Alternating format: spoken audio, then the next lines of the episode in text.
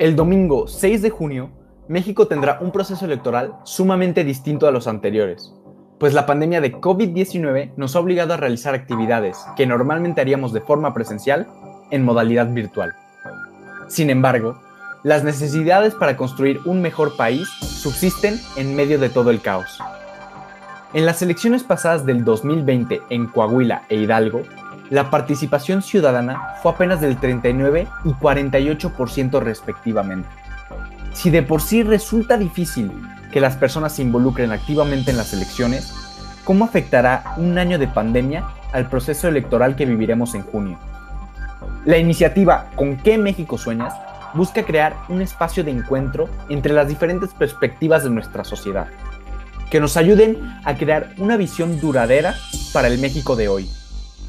Es momento de darle voz a nuestra comunidad. Es momento de hacer escuchar lo que tenemos que decir. ¿Y tú, con qué México sueñas? Esto es punto por punto. Comenzamos.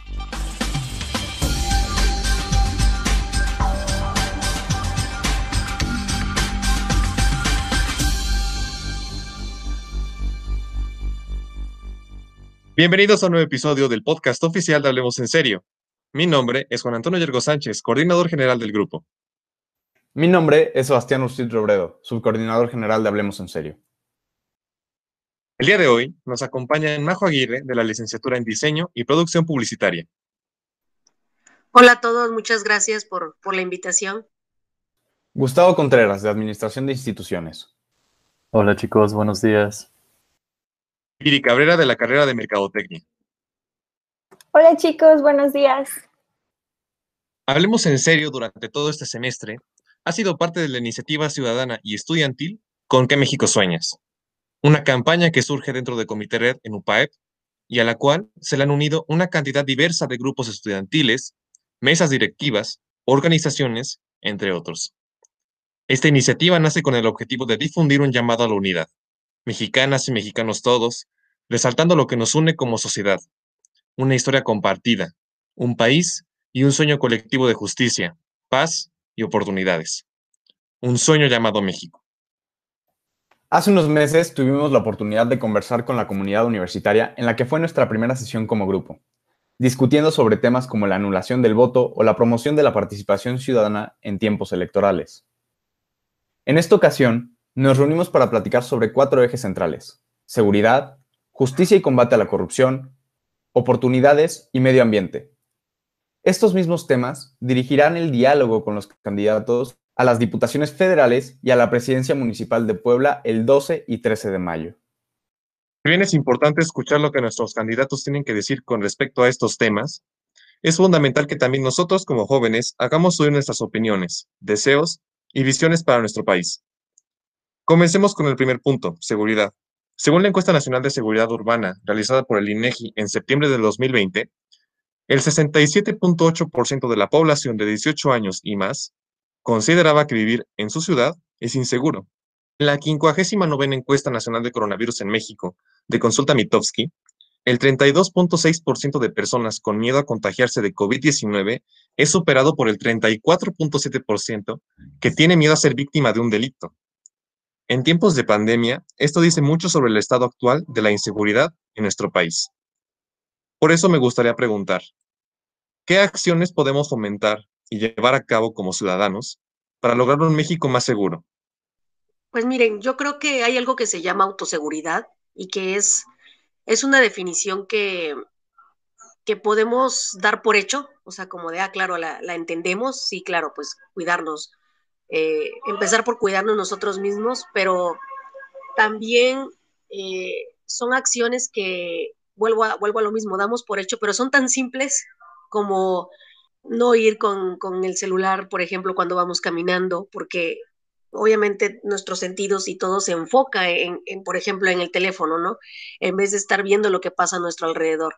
Eh, antes, de, antes de irnos a pandemia, los estudiantes en específico estábamos habíamos despertado, habíamos, nos habíamos quitado la venda de los ojos de decir, eh, basta, o sea, tenemos que hacer algo por lo que está pasando, por las muertes de compañeros que, que habíamos tenido eh, recientemente y empezar también a, cuidarnos nosotros, ¿no? Decir, de, a ver, de, qué forma podemos hacer algo. Eh, entiendo que también se llevaron a cabo, pues justamente, campañas de, autoseguridad, ¿no? Y, medidas como, vuelvo a lo mismo, o sea, no tener el teléfono cuando salimos, tal vez sé que nos gusta a todos eh, ir escuchando música cuando vamos caminando, porque es también puede ser como de relajación o incluso las personas que hacen ejercicio, este, ir con, los auriculares, pero eso hace que no pongamos o sea, verdadera atención a lo que está pasando a nuestro alrededor. Acciones tan simples como salir de mi casa y antes de, antes de dar los dos pasos para, para estar fuera de, mi hogar, pues revisar que no haya nadie sospechoso, ¿no? Este, o sea, sé que esto de sospechoso pues puede ser muy ambiguo a lo mejor, pero eh, ver que, o sea, tenemos los seres humanos un sexto sentido y creo que a veces también hay que, hay que hacerle caso a ese sexto sentido, ¿no? Eh, y, bien atentos, este, no llevar a lo mejor cosas pues de valor, ¿no? Como joyas, como eh, pues el dinero a la mano, porque, o sea, tan simple pueden pasar en una moto, en una bicicleta y, darnos el jalón, ¿no? Y ni, vimos por dónde nos llegó este, esa persona. Entonces, creo que eh, son, son medidas muy, muy, muy sencillas, o sea, que, podemos realmente hacer, este, pero que damos por hecho, o sea, damos por hecho este tema de, autocuidado, de autoseguridad. Sí, este, pues justo, justo como decía Majo, creo que tener este sentido de la situación en la que vivimos, eh, en realidad es algo triste que se haya normalizado, que estas experiencias puedan pasarle a cualquiera pero como dice Majo, ¿no? O sea, estar al pendiente en todo momento de qué es lo que, qué es lo que hacemos, qué pasa a nuestro alrededor. Y creo que aquí me gustaría agregar otra cosa. Tenemos que, que resaltar el sentido de comunidad. O sea, en la situación en la que vivimos, pues también hay otras personas, incluso en nuestro papel, ¿no? De estudiantes. Este, en, en la UPAEP, en, los alrededores de la UPAEP, pues resaltar ese sentido de, de que somos una comunidad, más allá de, ser estudiantes, pues somos una comunidad mexicana. Entonces, estar al pendiente del otro, ¿no? Nunca está de más como una llamada de cómo estás, dónde estás, este, o te acompaño, o no, no lo sé. Eh, tener, saber, ser conscientes de que pues estas situaciones pueden pasar y prevenir para que no sucedan. Y bueno, lo último, yo diría que hay que exigir seguridad. Porque ahora, aunque parezca que esto es normal, que bueno, ya todos sabemos que hay ciertos lugares en los que es más probable que, te puedan robar o te puedan jalar, pues nunca está, creo que, creo que es nuestro papel como, como ciudadanos, pues exigir que esta situación cambie, que haya una planeación más fuerte para, para impedir que los delitos sucedan. Y pues bueno, creo que, creo que esas son las medidas que nosotros como estudiantes podemos, podemos tomar.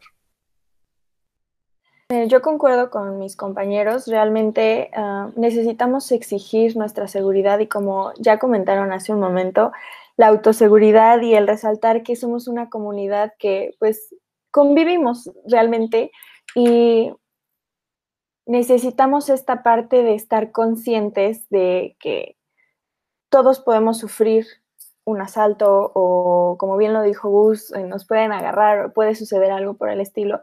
Creo que realmente debemos fomentar esta comunidad, el hecho de protegernos entre todos, porque entre mujeres lo hacemos, nos cuidamos por justamente lo que estamos viviendo en este momento, pero creo que también tiene que ver que nuestros compañeros, que nuestros amigos, que todos los que están a nuestro alrededor tengan la conciencia de que necesitamos fomentar la seguridad entre todos. Creo que es muy importante no solamente cuidarnos a nosotros mismos, es algo fundamental, pero también el hecho de tener esta empatía hacia los demás, de, estar conscientes de la falta de seguridad que existe en nuestras comunidades, esta empatía hacia los demás para fomentar más la seguridad hacia todos.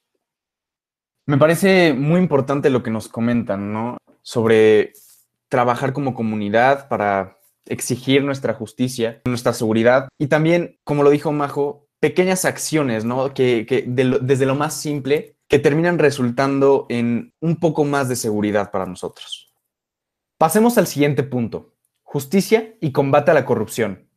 Dos situaciones que se han buscado mejorar con el paso de los años. Por ejemplo, con la creación del Sistema Nacional Anticorrupción en el año 2016 Este sistema tiene por objetivo fortalecer la confianza de nosotros los ciudadanos en las instituciones, mediante la promoción de la legalidad y las buenas prácticas. Ya contando con este tipo de mecanismos, es vital nuestro papel para alcanzar un México mejor en estos aspectos. Por lo cual, les pregunto lo siguiente. ¿Cuál es nuestro rol en la búsqueda de afrontar la injusticia en sus diversas dimensiones? Y la segunda pregunta es, ¿qué herramientas podemos darle a nuestra comunidad ante la corrupción? Creo que es triste decirlo, pero la justicia no está a disposición de todos. y voy a poner aquí el contexto de qué es lo que digo. Este, en la práctica los juicios toman mucho tiempo. Eh, un juicio se alarga ya sea en lo civil, en lo penal, en lo, en lo laboral. Y bueno, todo eso para que una persona pueda continuar con ese juicio requiere recursos, requiere sobre todo tiempo. O sea, si una persona tiene que desplazarse para irse a los juzgados, para estar apelando, pues todo eso conlleva un, un esfuerzo, un tiempo. Y si esto se alarga por, como sabemos que un juicio no se resuelve en una semana, o sea, toman años estos juicios. Solamente una persona con, con disposición de poder asistir, de poder incluso dejar su trabajo, de tener los recursos para trasladarse, pues eso va descartando a las personas que, sobre todo a las más vulnerables, para acceder este, pues a un juicio justo, incluso a darle continuidad. Hay muchos que simplemente se quedan en carpetazo y se van años y años y años y no les da seguimiento si no está la persona o si no se contrata un abogado. Este, entonces, en realidad creo que por eso digo que a veces la justicia no, no es igual para todos. Entonces, en este entendido, primero lo que creo que podemos hacer es dimensionar que esto existe. O sea, que aunque es muy bonito decir, bueno, la justicia está para todos y ese es el ideal que, queremos alcanzar, lo cierto es que en este momento no lo es. En, la práctica esto no funciona. Entonces, lo primero es, pues vamos a darnos cuenta de que este problema existe, de que se está excluyendo a las personas, en su mayoría las más vulnerables, a tener un juicio laboral que los corren injustificadamente y que ese juicio se extiende tanto tiempo o en lo civil o incluso en lo penal, que son situaciones ya muy extremas, primero darnos cuenta que necesitamos cambiar este, este sistema, cómo proceden estos juicios, para que la justicia verdaderamente pueda alcanzar a todas las personas por igual. Eh, después, ¿cómo, ¿cómo alcanzar justicia? Nosotros somos estudiantes, entonces este, tal vez a nosotros no nos corresponde pues legislar o hacer todos estos cambios, pero vuelvo a lo mismo, sí nos toca señalarlo.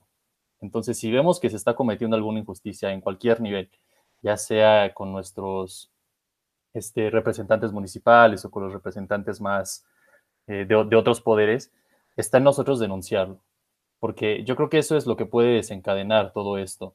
Sin una denuncia, sin señalar, oye, esto está, esto no, no va por el camino correcto, pues es muy difícil darle continuidad.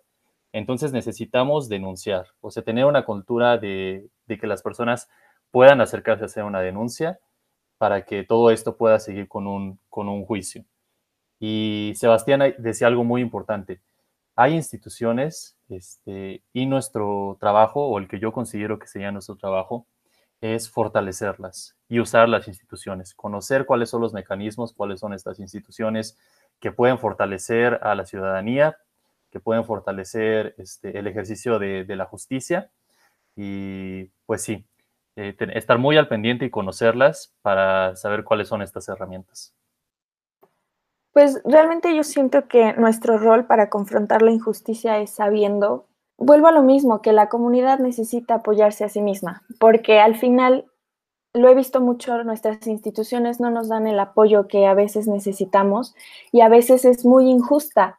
Nuestras propias instituciones son las que conllevan a la injusticia porque se pueden hacer casos con personas que no tengan los medios, pero al mismo tiempo, si están en contra de una empresa que tiene mucho dinero, bueno, esta empresa a veces gana y la gente que no tiene la disposición para pagar estos juicios son las que terminan perdiendo y terminan perdiendo mucho. Entonces siento que como mexicanos realmente nosotros tenemos que enfrentarnos hacia la injusticia que está en nuestras instituciones. Tenemos que llevar a cabo algún proceso, ya sea como calificar a nuestros, nuestros servicios penales, porque realmente necesitamos llegar a ser una organización que nos pueda proporcionar esta, esta justicia que nos hace falta a todos. Y bueno, quiero cambiarme un poquito más hacia las herramientas ante la corrupción que, fue la, la, otra pregunta, este, voy a lo mismo. Siento que nuestras propias instituciones son las que llevan a cabo estas, estos, esta corrupción. Entonces, el conocer nuestros derechos nos va a ayudar a beneficiar que nuestras instituciones estén fundamentando esta corrupción. Creo que nosotros debemos de enfrentarnos a, a conocer nuestros derechos, a conocer qué sucede si la, las propias instituciones son las que no nos fomentan el seguir uh, o evitar la corrupción. Y bueno. Sí, mira, yo creo que, eh, pues desgraciadamente no vivimos en una utopía, ¿no? O sea, quisiéramos algunos y anheláramos algunos, pero es una realidad. Entonces, eh, hablando de, de, corrupción en general, no yéndome a algo en específico de laboral, eh, que cada una este, debe tener su importancia, pero hablando de corrupción en general, yo creo que la mejor manera de, combatirla es denunciando. O sea, así de simple. O sea, es, o sea, es muy sencillo. ¿Cómo la combato? Denunciando. ¿Cómo la combato? No haciéndome el, que la Virgen me habló y hay, vi algo ahí que, a veces decimos como, creo que no estaba bien. No, no, sí sabemos que no estaba bien. Sí, sí, sí tenemos la capacidad para entender que hay cosas que, que no están bien, y a veces nos decimos, bueno, pues como que los vamos dejando pasar, ¿no? Eh, bien decía, eh, sí, retomo eh, de esta parte lo que decía Gustavo de, pues somos una sociedad, ¿no? Él, él hablaba más un poco de, o sea, de, comunidad y, universitaria y todo, pero hablando en general, vivimos en una sociedad, no vivimos en una isla remota en donde nos tenemos que preocupar nuestros amigos son los cocos y los peces, ¿no? O sea, vivimos en una sociedad en la que la acción que yo haga te va a repercutir a, Viri, a Gustavo, ¿no? A Sebas, o sea, a todos les va a repercutir algo que yo, que yo haga, ¿no? En, pro a la sociedad. Entonces, creo que las herramientas y lo que podemos, eh, a ver, también nos corresponde a nosotros, porque no podemos esperar a que el de junto nos venga y nos haga la chamba. O sea, ¿cuál es mi chamba? Pues saber, conocer, ¿no? Porque a veces nos pasa algo y, y ¿qué hago? ¿Y a dónde voy? ¿Y dónde denuncio, por ejemplo, ¿no? Este, saber que se puede, o sea, sí, como dice Gustavo, a lo mejor los juicios sean muy tardados, pero van a estar en un juicio. Pero, se, pero va a estar la constancia ahí de que nosotros hicimos la denuncia y de que esa persona, eh, eh, no, no es que la estemos tachando, sino que esa persona sabe que va a estar en un proceso porque cometió un delito, porque hizo algo que no, que no iba conforme a las reglas que ya están estipuladas en la sociedad, reglas que nosotros mismos, eh, por los años de los años de los años, pues hemos hemos ido haciendo porque nos hemos dado cuenta que esto no funciona, entonces hay que, hay que hacer esto. Esto, es, esto sí está funcionando. Ah, ok, entonces sigamos por ese camino. Entonces creo que eso es así de simple. O sea, las herramientas son denunciar, saber que podemos eh, denunciar en línea, ¿no? Que algunos procesos tendremos que, bueno, a ver, empezamos la denuncia en línea, tendremos que ir a rectificarla, pero que no lo dejemos pasar. A veces también es por flojera.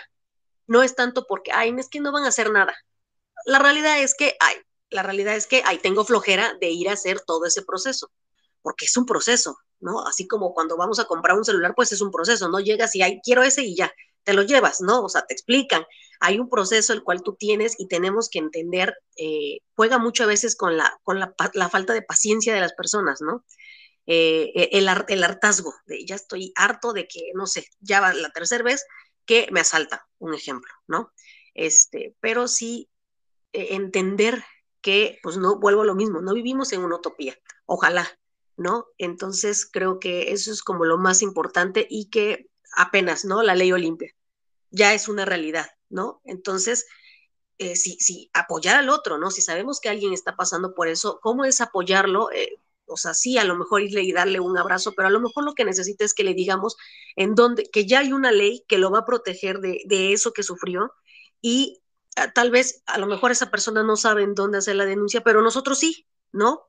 Nosotros sí a lo mejor porque nos los enseñaron en la universidad, porque, porque nosotros mismos estamos al pendiente de lo que sucede en la sociedad, que eso es otra cosa muy importante, y decirle, oye, pues yo sé dónde yo te, llevo o te, o te, mira, aquí está la página en donde puedes realizar eh, tu denuncia. Entonces, creo que eh, eso es lo, lo, lo, que yo consideraría eh, importante.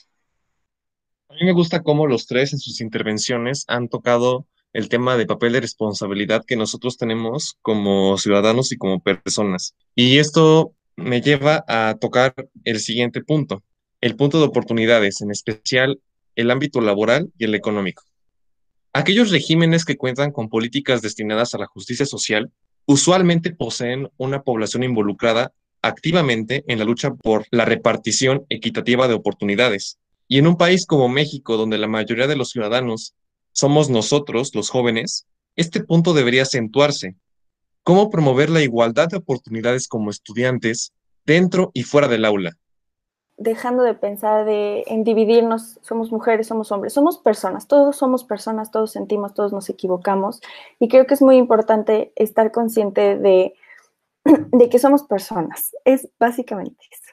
Y al promover la igualdad como estudiantes, creo que es apoyándonos entre todos y bueno, concientizando que sí, somos capaces de, cumplir nuestras metas y nuestras habilidades y creo que apoyándonos entre todos vamos a poder lograr promover esta igualdad fuera y dentro del aula, ya que bueno, nuestros compañeros o como mujer eh, Muchas veces estando en una ingeniería nos tachan a las mujeres como, ay, bueno, estás en una ingeniería, ¿tú qué haces aquí? En esos casos creo que debería de existir el, ok, soy una mujer, estoy en una ingeniería, pero también soy capaz de hacer lo mismo que tú. Entonces es promoviendo este pensamiento de, si tú puedes, yo también puedo, porque soy una persona, porque tengo mis habilidades, porque soy capaz, porque al final todos venimos a aprender. Entonces creo que fomentando esto dentro del aula vamos a poder fomentarlo fuera del aula, realizando movimientos o, por ejemplo, pláticas que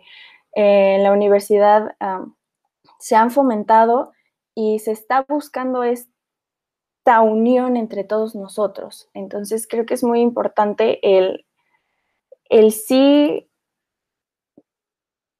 pararnos y decir, ok, soy una persona, tú también eres una persona, todos somos capaces y tenemos diferentes habilidades que se pueden fomentar y podemos juntarlas para lograr cosas mejores.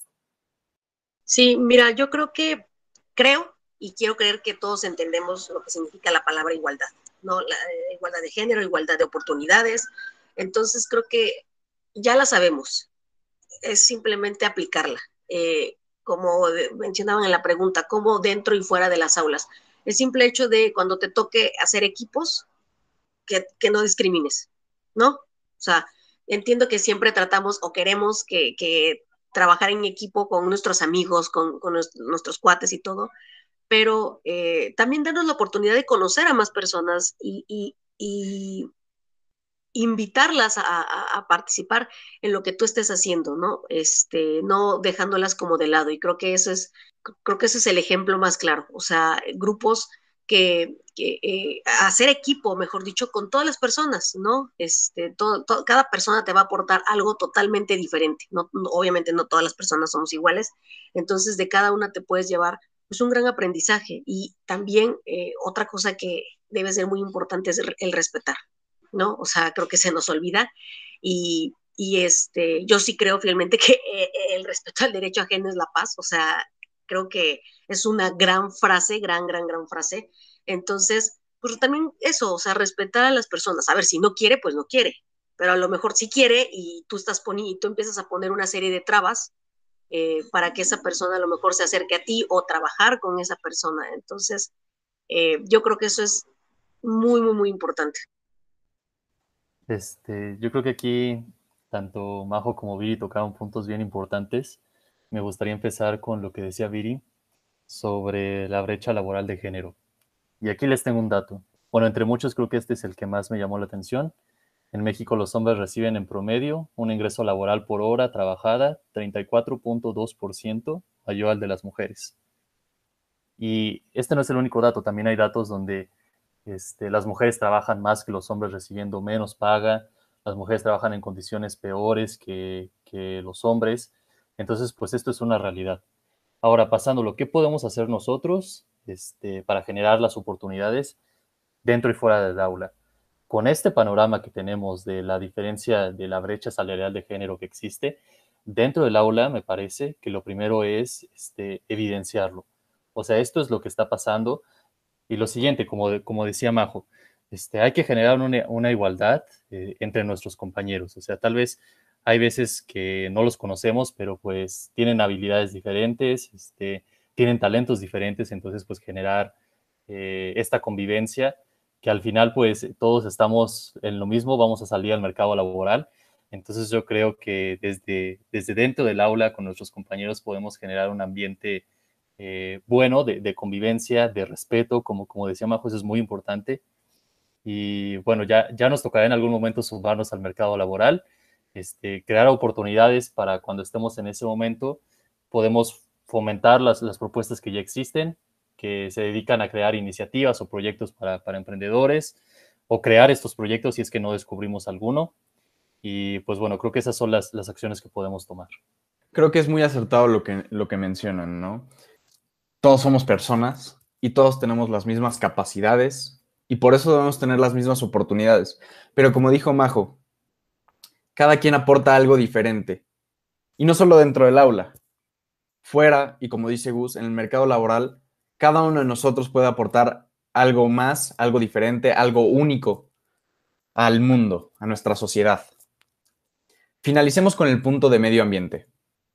17 Objetivos de Desarrollo Sostenible fueron establecidos en el año 2015 mediante la participación conjunta de los líderes mundiales y la Organización de las Naciones Unidas. Uno de los propósitos más importantes que buscan estos objetivos es la protección de nuestro planeta, puesto que más de uno de los objetivos establecidos está dirigido al área medioambiental. Sin embargo, no todo recae en las manos de los líderes y organizaciones, lo que me lleva a la siguiente pregunta. ¿Cuáles son nuestras obligaciones como ciudadanos en la conservación del medio ambiente?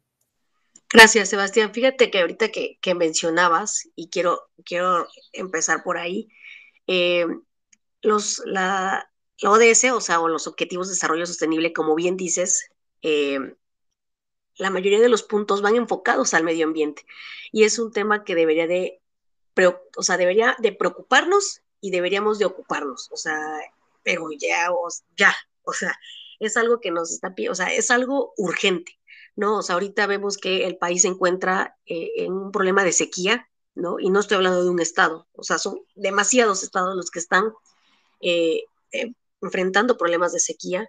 Entonces, eh, vuelvo a lo mismo, creo que ya sabemos que hay ciertas eh, actividades que podemos hacer nosotros para ayudar al medio ambiente. O sea, cosas que puedes hacer desde, o sea, desde estar sentado en, o acostado en, tu cama, ¿no? O sea, ahorrar electricidad, ¿no? Desenchufando, por ejemplo, todo, todo lo que tienes conectado. Si no lo estás ocupando, pues desconectarlo.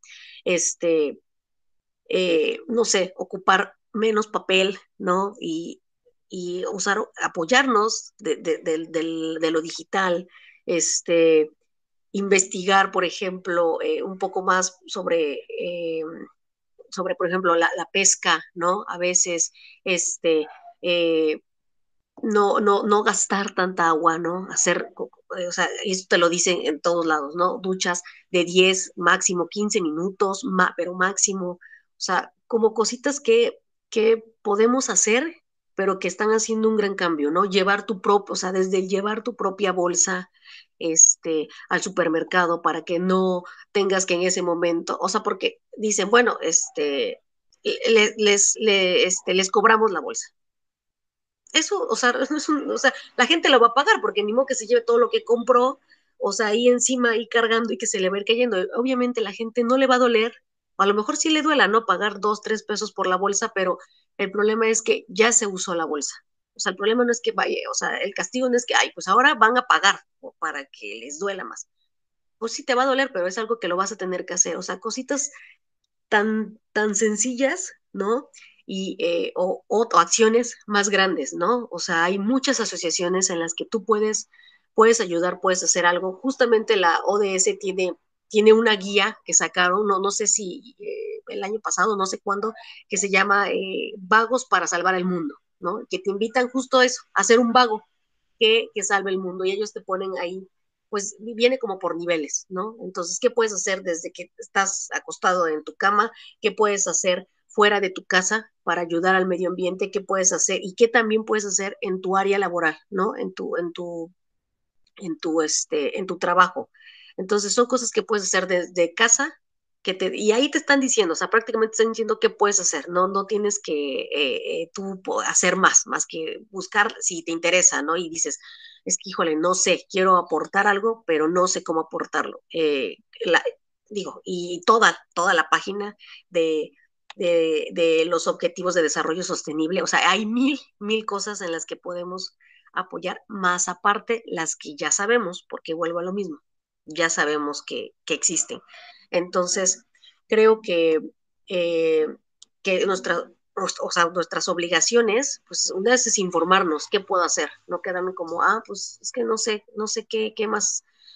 El simple hecho de, ay, es que se está acabando el agua, voy a, retuitearlo. O sea, está muy padre que lo hayas retuiteado y que lo hayas compartido, pero pues si tú te sigues echando una hora eh, para bañarte, pues prácticamente no sirve de nada, ¿no? Eh, gracias por informar, que esa es otra cosa que, tenemos, y eso, eso es otra cosa que creo que va para todos los demás puntos que tocamos. Leer súper bien lo que vamos a compartir y lo que vamos a informar, porque muchas veces nada más nos vamos con el encabezado y ni siquiera vemos lo, lo, que, lo que viene, o sea, ni siquiera leemos la noticia en general y una, o creamos nada más pánico, eh, y creo que ahorita no estamos para crear pánico innecesario con todo lo que estamos viviendo. Eh, y si vamos a compartir algo, pues también que no nada más sea el compartir, sino que pues, realmente hagamos algo, ¿no? Este, no nada más volverlo tendencia, sino, sino pues hacerlo también. Entonces creo que eh, herramientas y todo para la conservación del medio ambiente, hay muchas desde las que nos decían cuando íbamos al kinder, ¿no? Que y siguen siendo, y eso es lo alarmante, que siguen siendo las mismas, ahora que, bueno, en, en mi caso, por ejemplo, que estoy en la universidad, siguen siendo las mismas, no han cambiado, ¿no? O sea, antes te decían cuida el agua y hoy te dicen cuida el agua, pero con tres signos de exclamación más, ¿no? Pero sigue siendo la misma. Entonces, creo que ya sabemos qué tenemos que hacer, o sea, el chiste es, eh, bueno, no chiste, pero ahora es hacerlo. ¿No? Y más aparte, si queremos informar, no hay mil maneras, o sea, en Internet hay mil, mil maneras, pero en específico eh, los objetivos de desarrollo sostenible, o sea, incluso vienen hasta, ahora sí, como objetivos, ¿no? O sea, ¿cuál, cuál crees tú que puedes a lo mejor aportar más? Eh, ¿No? Y la otra, pues, esta iniciativa que a mí me pareció cuando la leí muy, muy acertada, ¿no? De ser un vago por el mundo y que algo que puedes hacer estando desde el sofá. Este, pues sí, retomando lo que dice Majo, este, pues por supuesto, creo que como, como estudiantes, como, como ciudadanos, nos corresponde empezar a dar estos pequeños pasos en, en, un camino de una vida más, más sustentable en favor del medio ambiente. Y aparte de todo lo que dijo Majo, creo que también resaltaría el hecho de que en casa, desde casa podemos empezar a separar la basura, podemos hacer composta, este, podemos tener nuestras bolsas, podemos este, ahorrar agua cuando nos vayamos. O sea, todos estos pequeños cambios creo que pueden impactar mucho. Eh, ser nosotros los que demos un paso adelante, ¿no? Porque ahora parece que, que, el medio ambiente no está en la agenda principal del gobierno, o al, menos yo, yo opino eso.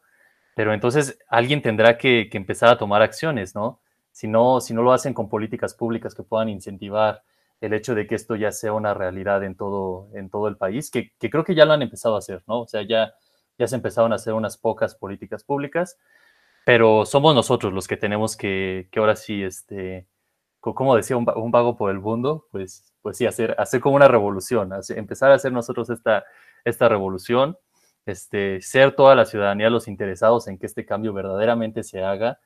Eh, y ya, y me parece que empiezan a salir pequeñas como como opciones que justo buscan darle solución a esto. Una de ellas son, hace unos días este, compramos un, un shampoo, bueno, mi hermana nos recomendó un shampoo que, que, no tenía envase, ¿no? Y está padrísimo, son, son cosas así, este, eh, que, que, se pueden ir haciendo, que van este, en favor del medio ambiente y que aparte fomenta la economía local. Entonces, pues sí, nosotros ya, ya sabemos que, que ahora es más que más que urgente tener este, el medio ambiente eh, identificado como uno de los problemas inmediatos que tenemos que darle solución como sociedad. Entonces, empezar a apoyar estas pequeñas iniciativas, empezar nosotros a generar este cambio. Y por supuesto, vuelvo a lo mismo. Nosotros, a menos de que toda la ciudadanía se, junte, que, que es lo que queremos, que puede ser posible, pero sería mucho más fácil o avanzaríamos más rápido si existieran políticas públicas que fomentaran este cambio, que este cambio fuera más rápido. Entonces vuelvo a lo mismo, vamos a, actuar nosotros desde lo, desde lo que nos corresponde y también exigir que, las políticas públicas se tomen en todos los medios, o sea, tanto en reciclaje como en, la manera de, movilidad, de energías. O sea, yo creo que ese es el siguiente paso que, México tiene que tomar. Nosotros como ciudadanía empezar a dar los pequeños pasitos en, en rumbo a eso y como colectivo, como ciudadanía, exigir que, que, estas políticas públicas estén en la agenda y ya es, es urgente. Esto creo que es uno de los retos más urgentes que, tiene, que tiene México.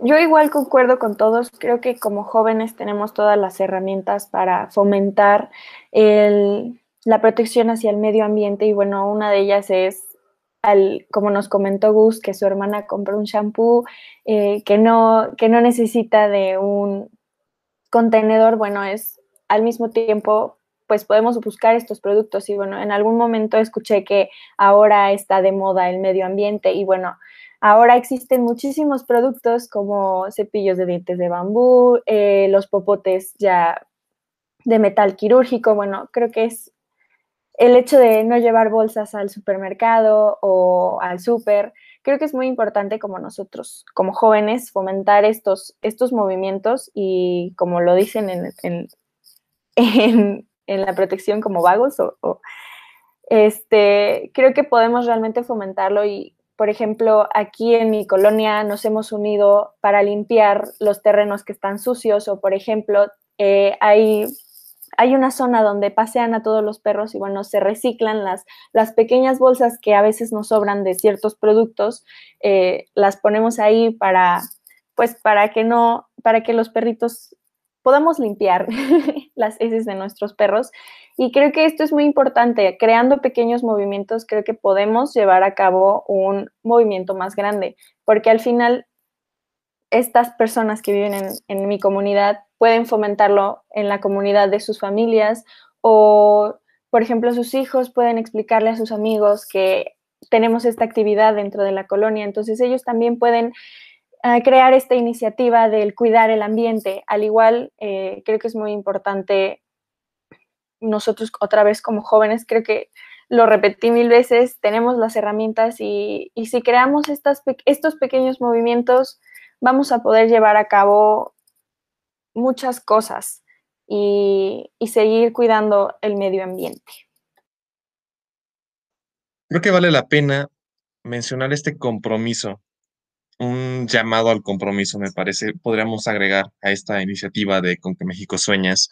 No solamente es a la unidad, pero también creo que es el compromiso que adquieres al ser parte de un colectivo, pero al mismo tiempo no ignorar el hecho de que también somos individuos, ¿no? Creo que va un poco complementado. La responsabilidad que tú tienes como ciudadano, pero al mismo tiempo la que adquieres por ser parte de una ciudadanía. Entonces creo que eso es algo muy importante. Y a fin de cuentas, creo que para eso se nos está preparando en la universidad, ¿no? Creo que es este rol de ser líderes con responsabilidad social es muy importante si es que queremos que nuestro país avance.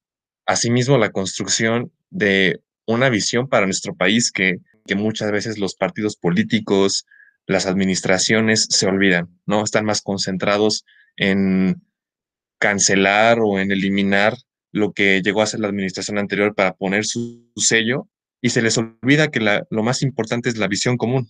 Al menos yo me quedo con eso, que fue uno de los mensajes predominantes en todo este episodio. Yo creo que hubo varios puntos que, coincidieron en todos los, los ámbitos que fuimos tocando. Mi conclusión es la siguiente.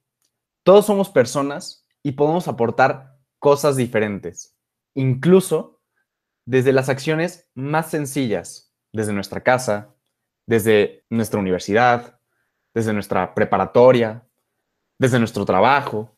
Podemos aportar algo diferente, pero siempre tenemos que empatizar y pensar en la comunidad, pensar en el prójimo y apoyarlo, porque quizás una persona tiene un problema pero no conoce el proceso para poder tratarlo. Pero yo sí. Entonces ahí queda en nosotros. Nosotros podemos apoyar y nosotros podemos aportar algo bueno a nuestra sociedad. Y bueno, pues eso es todo por hoy. Gracias Majo, gracias Gus y gracias Vidi por acompañarnos y por compartirnos su perspectiva desde el interior de lo que es la iniciativa Con qué México Sueñas. Y gracias a ustedes por escucharnos en un episodio más.